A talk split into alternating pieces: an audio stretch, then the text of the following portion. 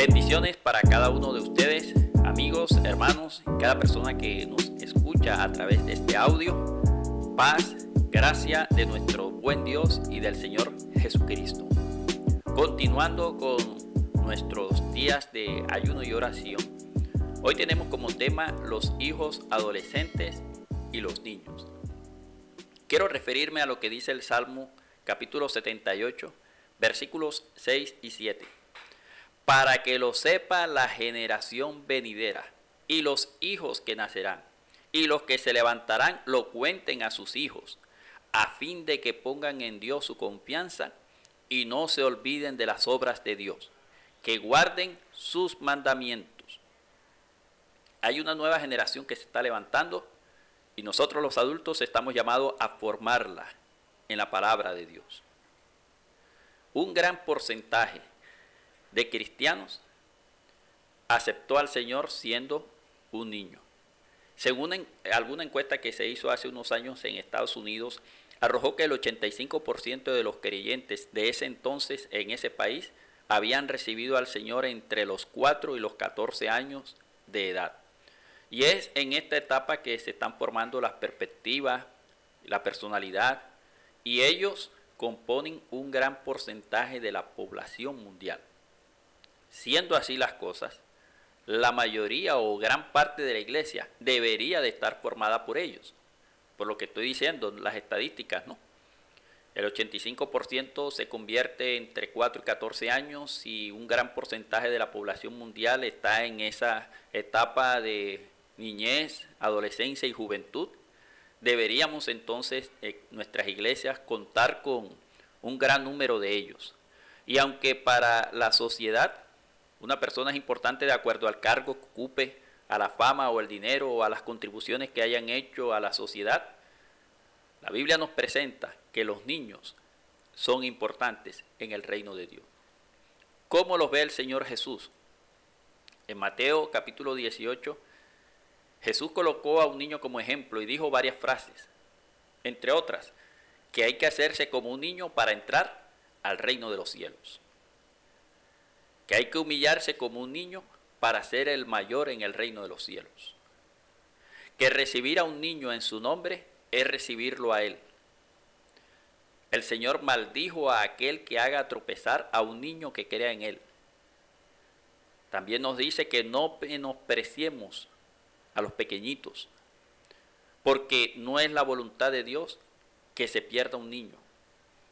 El Señor se indignó cuando los discípulos reprendieron a los que les traían niños y aceptó las alabanzas de los muchachos el día que entró a Jerusalén de manera triunfal y los defendió de los sacerdotes. Todos esos muchachos, quizás niños, adolescentes, con una algarabía, una gritería, porque estaban contentos que Jesús estaba entrando a Jerusalén montado sobre un pollino y empezaron a gritar y a alabar y eso a la gente religiosa y a los sacerdotes de la época les molestó y le dijeron a Jesús que los mandara callar. El Señor los defendió, dijo, si ellos se callan, hasta las piedras hablarían.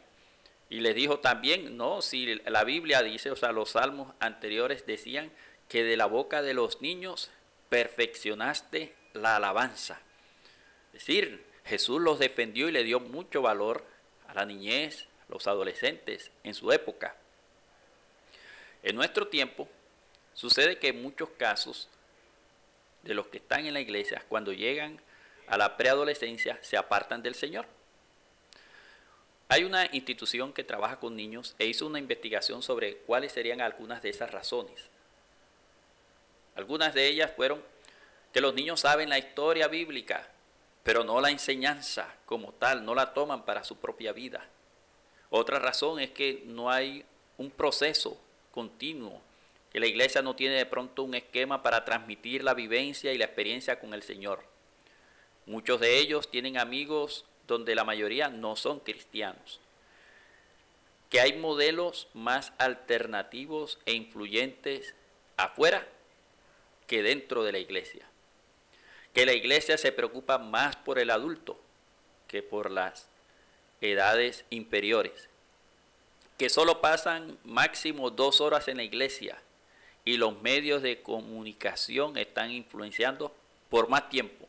Son algunas de las razones que encontró este ente que trabaja con niños. Otras encuestas a los muchachos, estos dicen, el entretenimiento está bien, pero no lo es todo.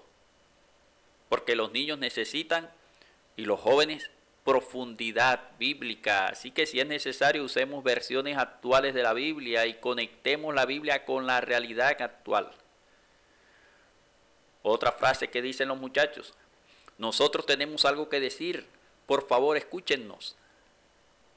En las encuestas, otra frase de los muchachos, tenemos dones y talentos, por favor ayúdennos a usarlos en servicio de Dios.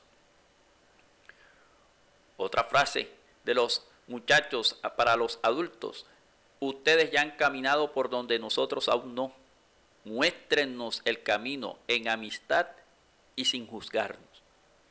Conclusión, los niños, los adolescentes necesitan tener una relación íntima, real con el Señor Jesús, donde puedan desarrollar sus dones, sus talentos y que haya una influencia entre generaciones. Y para los muchachos, para los jovencitos, tener claro quién eres tú, de dónde vienes.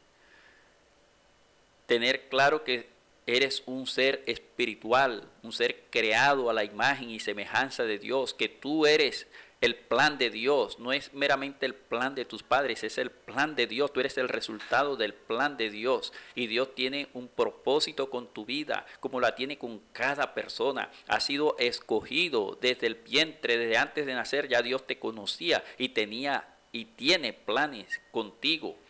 La Biblia nos habla de Jeremías capítulo 1 versículo 5 donde él dice que era un niño, dice antes que nacieses te llamé, te santifiqué te puse por profeta a las naciones. Dios tiene un propósito con cada persona en esta tierra. Y Dios ve a los chicos, a los muchachos, como seres espirituales que también fueron creados a su imagen y semejanza y que tiene planes con ellos también. Por eso nosotros como adultos necesitamos conectar las escrituras con la vida práctica. Los hebreos contaban a sus hijos historias de la vida real, porque para los niños y jóvenes actuales muchas de las historias bíblicas son poco creíbles. Y si no la conectamos con lo práctico, lo que podemos lograr es inmunizar a los niños hacia la fe, contándoles historias que la van a conocer, pero no las van a querer. Así que necesitamos transmitir conocimiento útil para ellos, que haya una relación entre la Biblia y la vida. Y necesitamos nosotros como adultos ser ejemplo para ellos. Porque lo que le enseñemos a un niño eso es lo que va a aprender. El mal testimonio de parte nuestra es una manera de impedirles que lleguen a Cristo. Es necesario ser buen ejemplo para ellos, que nos vean no solamente en el templo, sino en la casa, dando buen testimonio y adorando a Dios. Los adultos somos llamados a satisfacer sus necesidades básicas. El toque físico, cariñoso. Jesús impuso las manos sobre el niño, los abrazaba, los cargó y oró por ellos y también los bendecía. Reconozcamos que los chicos, los muchachos también son importantes delante de Dios, que Dios está interesado en la niñez, que Dios está interesado en los prejuveniles, que Dios está interesado en los jóvenes y eh, por lo tanto evitemos maltrato físico, psicológico, verbal, sexual, religioso contra ellos. Merecen nuestro respeto también. No les ponga apodos ni permita que sus allegados lo hagan también.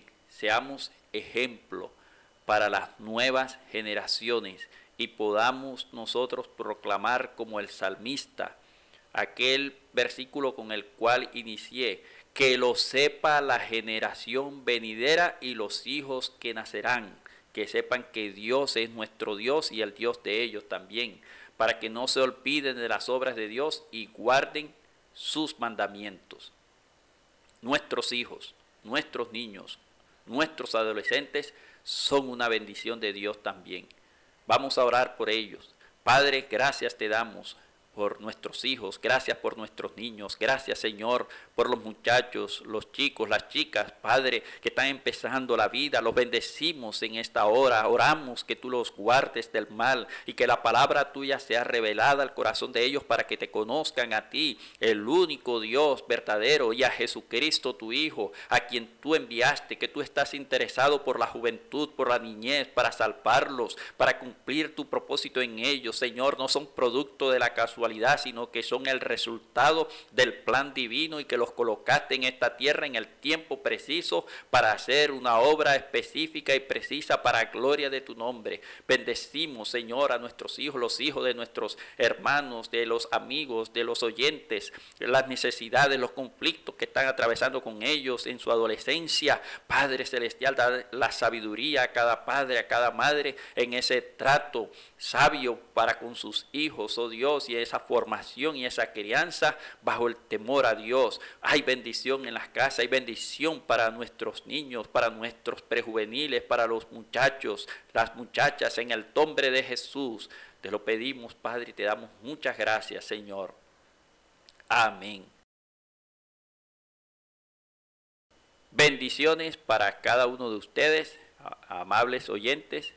La gracia del Señor Jesucristo sea con sus vidas. El Señor les dé salud, les dé paz. Dios les bendiga.